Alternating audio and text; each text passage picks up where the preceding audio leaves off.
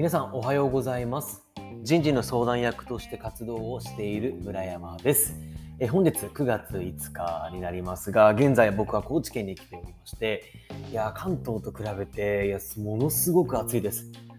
めちゃくちゃ暑くてですね、なんか関東は少しなんとなく涼しくなったかなという印象があったんですが、高知県はまだまだ日差しも強くですね、本当に暑いっていうところで、同じ日本といえど、まあやっぱり全然違う環境なんだなっていうのをですね、改めてあの感じました。で、あのですね、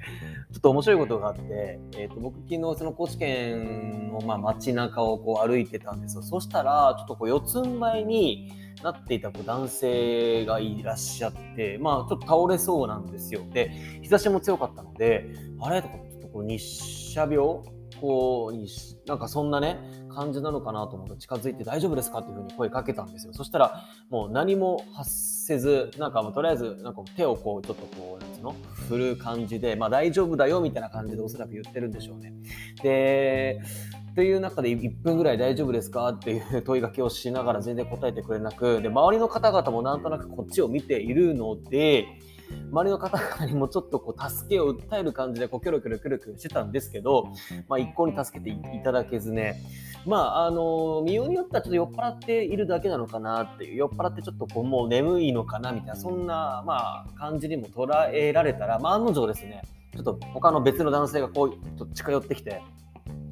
まあおそらく酔っ払ってるだよみたいな感じで言ってきてくれて、えっ、ー、と、もしかして他県の方ですか？って言われて、あ、まあそうなんですよ。実は関東から来てて、みたいな。あ、まあね、ここら辺はね、まあやっぱりこう、目の前に広め市場っていうね、こう飲めるところも、あの昼間から飲めるところもありますから、まあ、あの、これ結構こういうの日常茶飯事だよ、みたいな。まあとりあえずじゃあ交番行っておまわりさん呼んでこようか、みたいな感じでこう呼んでくれたわけなんですけれども、そういうあの、関東にいたらなかなかね、見れない、こう、見れないような光景が昼間からお酒飲んでね、こう、なんか、道路でこう寝ちゃってるとか、倒れ、倒れてるみたいなね、あの光景が、あの、それが当たり前か当たり前じゃないかなっていう、この感覚の違いとかもあって、あ、面白いなっていうふうに思ったわけですよ。っていうところで、ちょっとごめんなさい、あの、雑談だったんですが、あの、本題に入りますね。で、本題がですね、本日は、あの採用活動においてあの求職者の方々があの自社皆さんの会社のことを好きになっていただける方法についてお話をしたいなと思っております。はい、これ特にあの面接での動機づけのこのシーンなんですがよく面接しましたでその後辞退されちゃうんですよね他の会社に行っちゃうんですよねっていうお悩み結構聞くんですよ。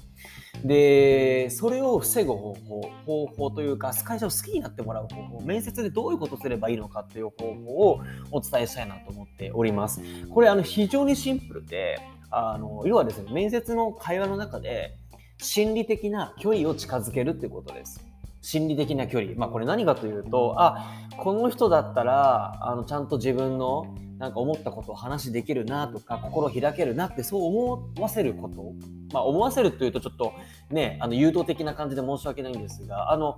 なんですかね。まあ、ちゃんとこう、オープンに、相手の気持ちをオープンにさせるっていうこと、そこが重要なんですよ。そうすることによって、まあ、やっぱりこう、距離が、心と心のこう距離が縮まりますから、それによる、あ、この会社いいな、この会社だったらちょっと、あのー、入りたいなというふうに思ってもらえるんですよ、そっちの方が。まあ、もちろんね、あの条件面、お給料とかっていうところも、あの、大事ではあるんですが、まあ、特にでもね、あの、若手のこう採用、未経験の若手の採用をするとなると、そこまでね、お給料ってそんなに変わんないじゃないですか。うん、まあ、変わらないので、そういった意味でも、この、若手採用するには、しっかり面接の中で心を開いてもらう、オープンになってもらう、こう、ざっくばらんに話をするっていうところが、それが非常に重要なんですよ。で、これ実際のじゃあ僕の実体験をちょっとお話をさせていただきますと、面接で、あの、まあ、どうしてじゃあこの会社に応募してきてくれたんですかっていうふうに聞いたんですよ。そしたら、まあ、この仕事がしたくてっていうふうに言うんですね。ちょっと僕そこで違和感だったんですよ。この仕事をしたくて応募って、いや、どういうことなんだろうって、なんかなかなかないじゃないですか。なんかそういうのって。で、でゆくゆくゆく聞いていくと、別にじゃあ、他にね、そう似たような仕事に応募している感じではないんですよ。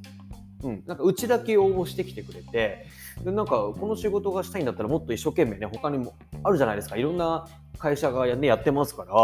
や、えー、いろいろ受けてもいいじゃないですか。でそういう感じじゃないんですよね。で、ちょっと僕そこはやっぱ違和感があって、本当は別の理由があるんじゃないかなと思って、本当のところぶっちゃけどうなんですかってどういう答え返ってきても別に合否には影響しないんで、ぜひちょっと赤裸々に教えてもらえませんかって聞いたら、実はみたいな前の会社でちょっと嫌なことがあって、ちょっといろいろ上司となかなかうまくいかず、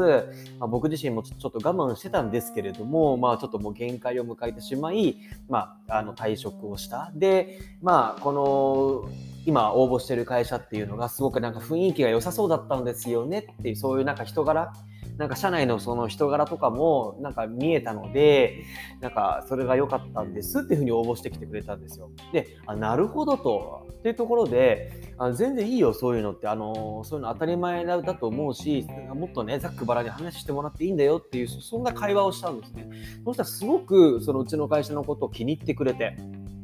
当時のね、うちの会社のことを気に入ってくれて、まあ、それで、あの、そのか、あの見事ね、うちの会社にこう入るっていうことになったんですけれど、やはりその心と心をちゃんと通わすざっくばらんにこう話をするっていうこと、非常にこう大事だなって思うわけですよ。で、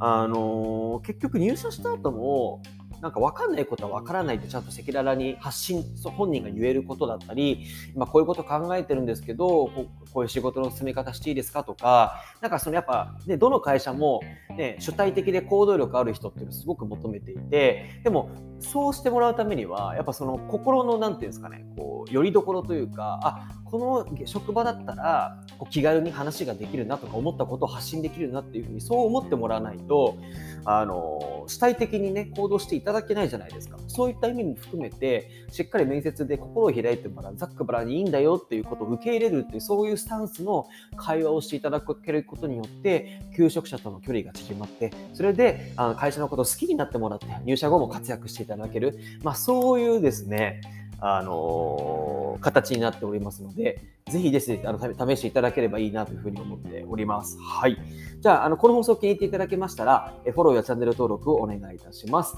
また、概要欄に僕の事務所の公式 LINE の URL 貼っておりますので、そこからお友達登録をしていただきますと、えー、採用に関する資料をダウンロードできたりとか、あとはメルマガを受け取ることもできますので、ぜひお気軽にご登録をください。では、今日も、えー、素敵な日をお過ごしください。ではまた。